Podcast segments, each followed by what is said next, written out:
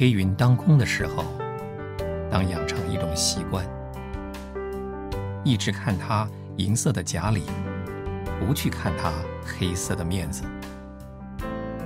事情无论如何糟，不可落到失望的地步。人失望，简直等于无望。一个失望的人，既不能抵挡仇敌攻击，又不能为人发出有效的代祷。当逃避这样可怕的仇敌，失望，不要在他面前慢慢转身，除非你愿意一败涂地。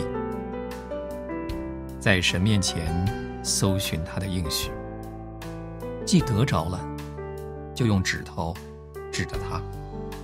对神说：“主啊，你曾说过，这应许是给我的。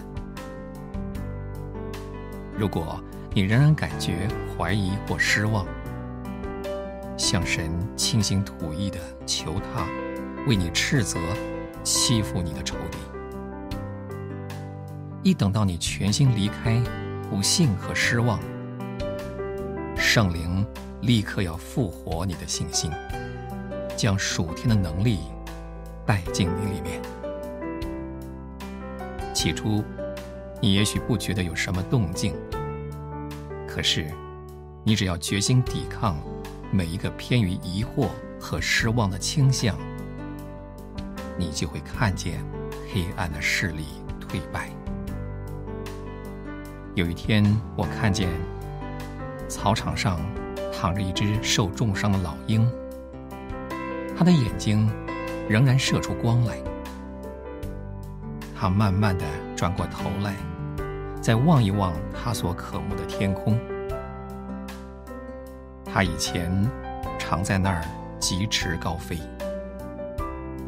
这天空是他的老家。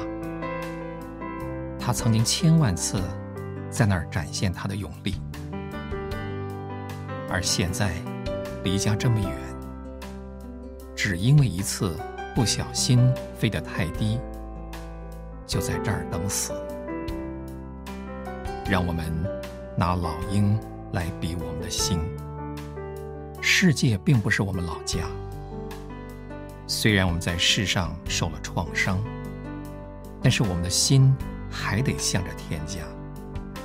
我们应该守住信心。守住盼望，守住勇气，守住主自己。如果我们没有勇气，还是早些离开战场。